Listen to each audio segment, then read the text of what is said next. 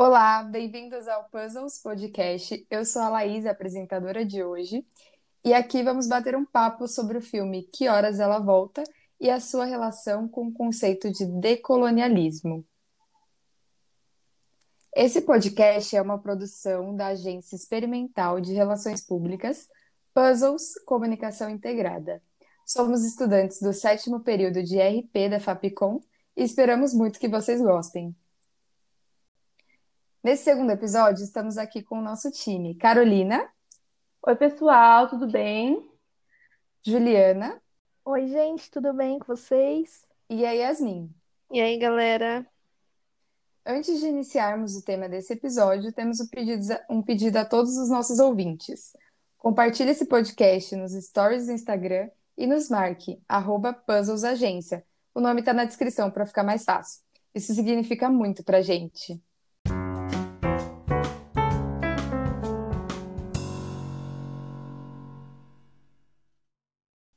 Agora sim, vamos ao nosso tema de hoje. Vamos falar sobre o filme Que Horas Ela Volta e a sua relação com o decolonialismo. Mas, primeiramente, a gente precisa entender a história do filme. O filme teve o lançamento em 2015. Ele foi dirigido pela Ana Muylaer e protagonizado pela Regina Casé. A trama conta a história da pernambucana Val, que se mudou para São Paulo a fim de dar melhores condições de vida para sua filha Jéssica. Após 13 anos sendo babá e empregada de uma família rica, Val recebe uma ligação de sua filha dizendo que viria prestar o vestibular em São Paulo e precisaria de apoio neste momento. Como a Val mora no trabalho dela, seus chefes aceitaram que a Jéssica, sua filha, ficasse na casa durante esse período. Porém, com a chegada da sua filha, a convivência se torna difícil, por não agir dentro do protocolo esperado pela família. Para entendermos qual a relação do filme com o conceito de decolonialismo, é necessário termos em mente o histórico escravocrata do Brasil. Para isso, a Yasmin vai contextualizar um pouco melhor para a gente. Vamos lá, para a gente entender o porquê escolhemos que horas ela volta para analisar aqui no nosso podcast, a gente precisa entender o que foi a escravidão e como a escravidão e o colonialismo eles estão presentes na nossa vida até o dia de hoje. O Brasil, ele começou uma escravidão lá em 1535 e a escravidão terminou em 88, 1888, com a abolição através da Lei Áurea. Mas será que a escravidão ficou lá no passado? Com o fim da escravidão, né, todo mundo achou que pretos e indígenas estavam livres e que ficou todo mundo feliz. Gente, é óbvio. A primeira coisa que os escravos fizeram quando eles foram libertos, e eu coloco libertos bem entre aspas mesmo, foi comemorar. É óbvio. E aí, a partir daí, eles foram fazer as suas coisas, foram atrás de parentes, de novas terras, enfim. Mas essa abolição, ela veio desacompanhada de políticas públicas. Sem políticas públicas, essas pessoas libertas, de novo entre aspas, ficaram sem amparo, o que contribuiu para a marginalização delas, infelizmente. Outro ponto importante para a gente entender é o eurocentrismo na Europa, quando o mundo todo começa a tentar se aproximar da Europa, porque a Europa é a top do topo. E aí esse eurocentrismo, essa ideologia de centralidade cultural ganhou uma proporção tão grande, mas tão grande que dentro e fora da Europa existe uma visão de que essa cultura representa o todo, representa toda a cultura ocidental no mundo. Gente, não, não representa. Esse fechamento cultural é negativo justamente porque não leva em consideração inúmeras culturas. Antes da Europa chegar no Brasil e em outros lugares colonizados, tinham pessoas que já estavam aqui com seus valores, com a sua cultura, com as suas crenças, mas essas pessoas elas foram esquecidas devido ao pensamento colonizador que está presente até os dias de hoje na nossa sociedade. Muitas coisas que a gente pensa até hoje foram herdadas daquele período. E não adianta a gente falar que não foi, porque foi. Um exemplo, música clássica. Por que, que a gente tem que pensar em música clássica como a música europeia? Isso é só um exemplo. Museu também é outro. O museu ele é uma estrutura pensada, uma estrutura racialista pensada em arte europeia. E aí os museus, eles têm esse lado decolonizador, sim, hoje, com estratégias de, de novos acervos, justamente para trazer essa outra visão para a gente. Mas a gente sabe que lá, muito antes, o museu foi criado para isso. Agora a gente chega na, no ponto central da questão. O que é decolonialidade? O que é decolonialismo? Não basta de uma série de estudos que fazem revisões críticas sobre a nossa sociedade. Esses estudos eles são feitos principalmente por autores sul-americanos. Nosso passado, nossa memória, nosso modo de vida precisam ser entendidos. Isso é isso que esses estudos fazem. Ou seja, como nossas vidas foram afetadas pelo colonialismo e como isso ainda afeta a nossa vida até hoje. Nós fomos uma colônia, sim, nós fomos uma colônia, mas nosso modo de viver não deixou de ser colônia após a independência. Isso é um mito. Por isso, nós precisamos pensar em formas de repensar o mundo, formas que não seja europeia extinguir de vez preconceitos que já deveriam ser extintos. Nós trouxemos aqui o filme Que Horas Ela Volta justamente para entendermos essa relação, como o conceito escravocrata lá de mil e 1500, como ele se perpetua até hoje. E é isso que vamos discutir aqui no nosso podcast. Falando um pouco mais sobre o filme, o enredo, toda a narrativa que é abordada, Que Horas Ela Volta é uma produção nacional que demonstra com muita precisão, com muita clareza, a relação de patrão e empregado que existe no Brasil. Em 2015, o filme foi eleito como o melhor do ano entrou na lista dos 100 melhores filmes brasileiros, segundo a Associação Brasileira de Críticos de Cinema, a Abracine. Em setembro do mesmo ano, o filme foi escolhido pelo Ministério da Cultura entre oito longas brasileiros para representar o Brasil na disputa pelo Oscar. Existem muitas cenas que a gente pode analisar, destacar e fazer aí uma analogia com relação às estruturas coloniais que seguem exercendo dominação na nossa sociedade atualmente. A Jéssica, que é a filha da protagonista Val, ela não sabe que a mãe mora com os patrões. Ela tá há 13 anos sem conviver com a mãe, um relacionamento só por telefone. Então ela vem para São Paulo, mas ela não sabe que a mãe mora na casa dos patrões. E a Val, ela chega a tentar conseguir um espaço, um cantinho para elas morarem, mas ela não consegue, e aí ela negocia com, com a Bárbara e com o João para que a filha fique lá por um, um período curto. Quando a Jéssica chega, ela fica chocada com aquela realidade que a mãe vive. Ela não esperava que ela morasse nos fundos da casa e todo aquela, aquele contexto que a mãe dela está inserida gera muito desconforto nela. O fato dela morar num quartinho pequeno, nos fundos da casa, sem muita ventilação, o fato dela não fazer as refeições na mesma mesa que os patrões, tudo isso para ela não é natural. Então ela não consegue lidar com isso bem. Outro fato é que ela conversa com os patrões da mãe de igual para igual. Então, ela é uma menina muito articulada, ela não se sente inibida de comer com eles, de conversar com eles. Então, eles ficam até achando ela um pouco petulante por conta disso. E ela é, vem para ser uma figura disruptiva daquela realidade da mãe. Ela não aceita, ela não convive bem com tudo aquilo e gera até bastante desconforto para Val. Então, gente, falando um pouco sobre essa cena que a Carol citou, em que a Jéssica chega de viagem e descobre que sua mãe mora no, na casa dos patrões, num quartinho bem isolado, ela fica indignada com essa situação.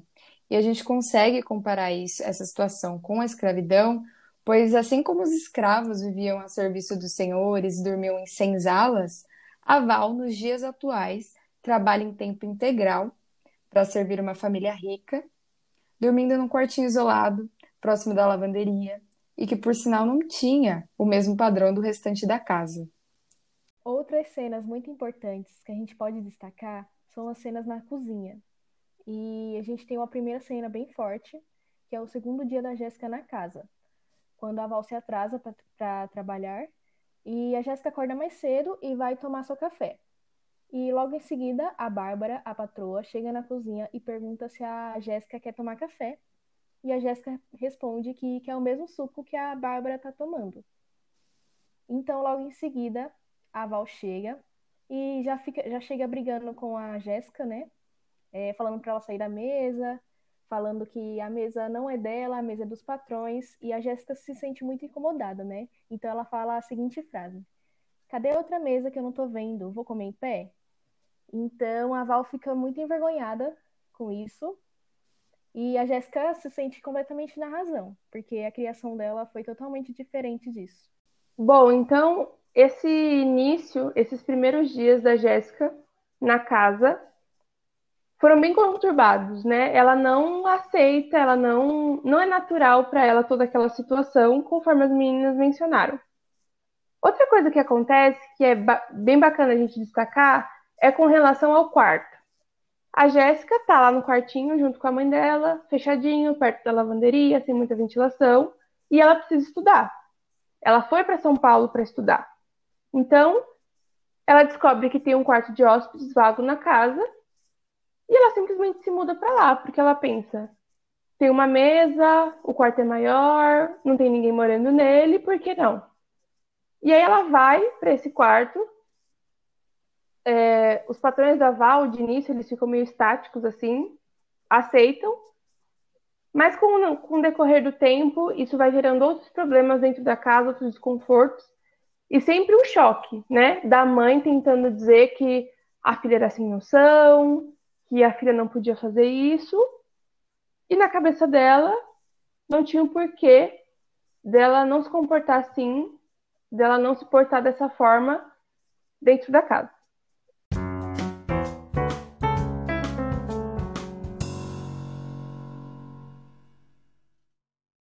Trazendo agora alguns acontecimentos já do segundo momento do filme. A Bárbara, ela que é uma estilista, uma mulher de grande poder aquisitivo, ela é a personagem que mais evidencia esse sentimento de desconforto com a presença da garota. Ela se sente incomodada com a presença da Jéssica. Conforme o tempo vai passando, ela percebe que ela vai comendo junto com eles, tomando café junto com, com a família, dormindo no quarto dos hóspedes, se sentindo em casa.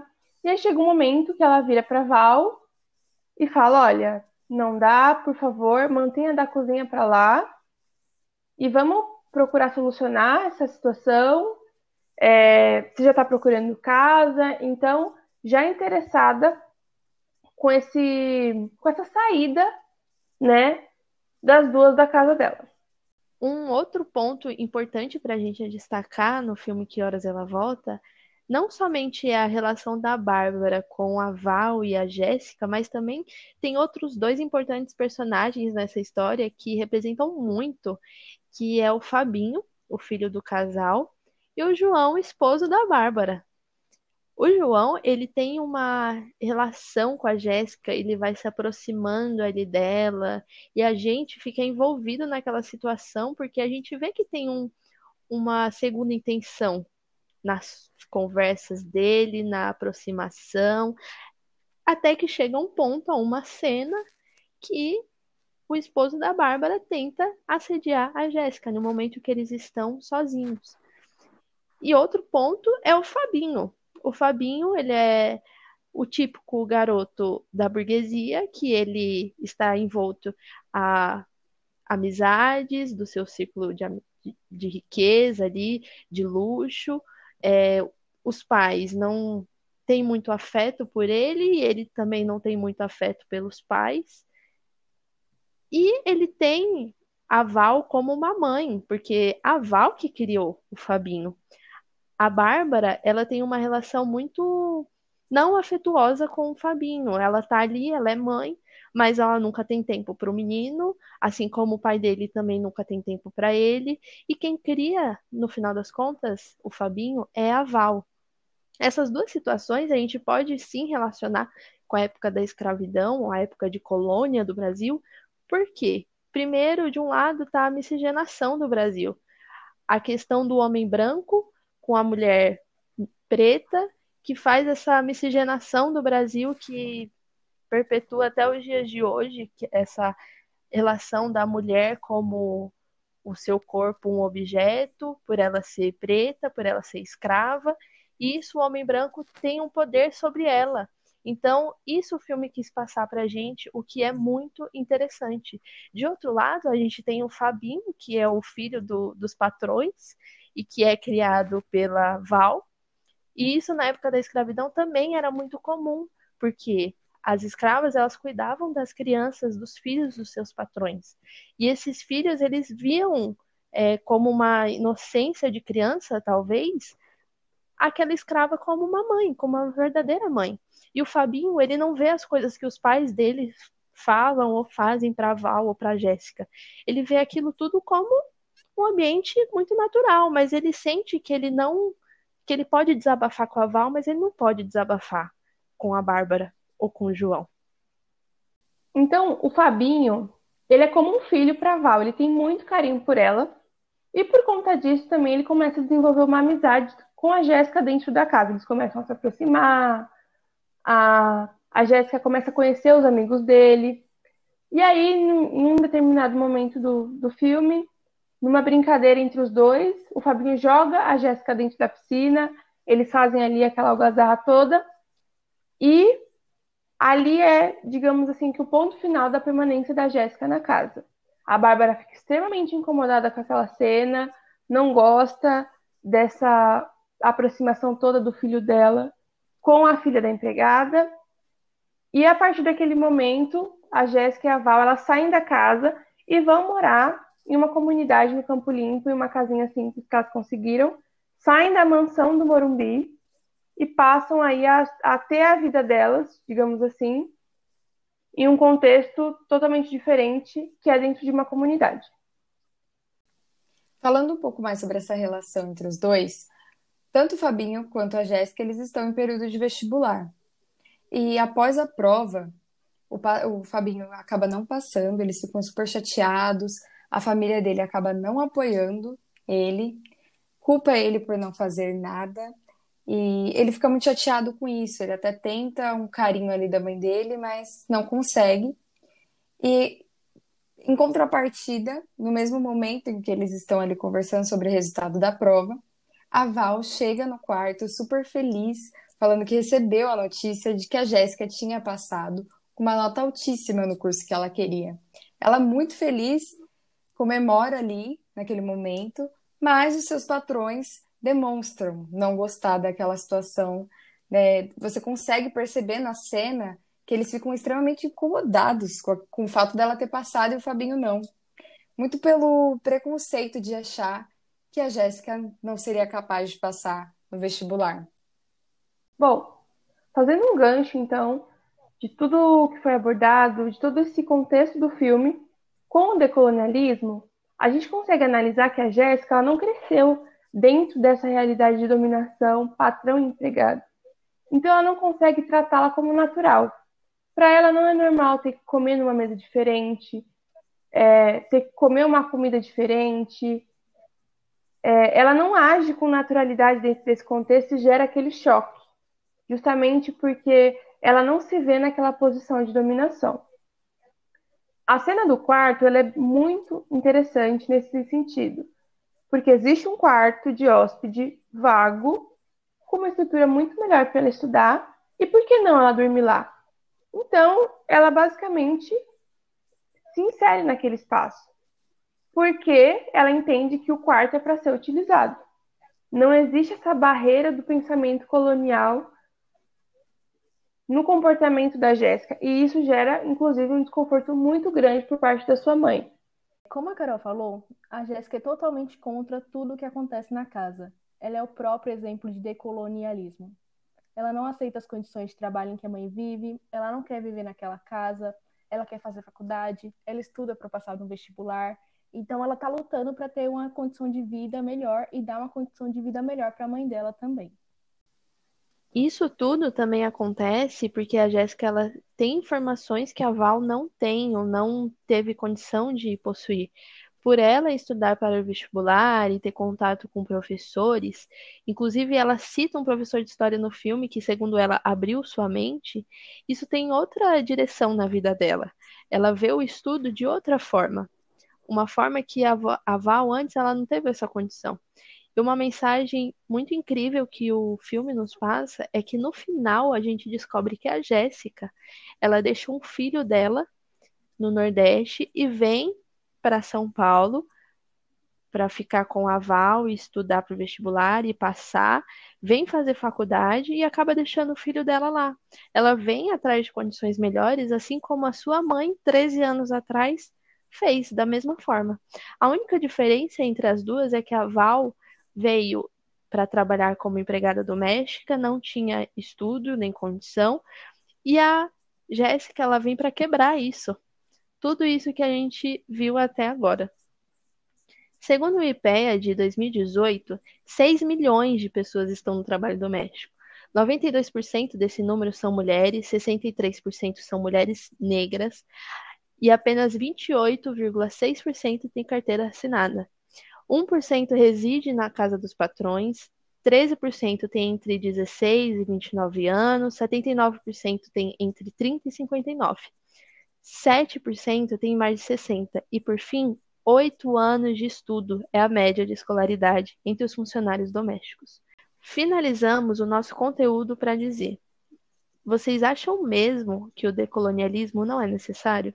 São dados, como a Val, existem muitas, muitos. Precisamos repensar nosso modo de vida e principalmente nossa forma de pensar.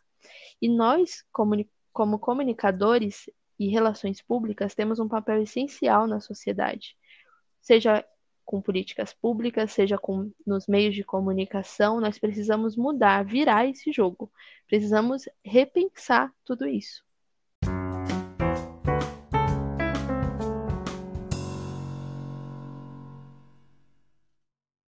E para vocês, ouvintes desse podcast que curtiram o nosso conteúdo, nós temos algumas indicações sobre o tema. Eu começo. Eu quero indicar o filme 12 anos de escravidão, que foi indicado ao Oscar alguns anos atrás.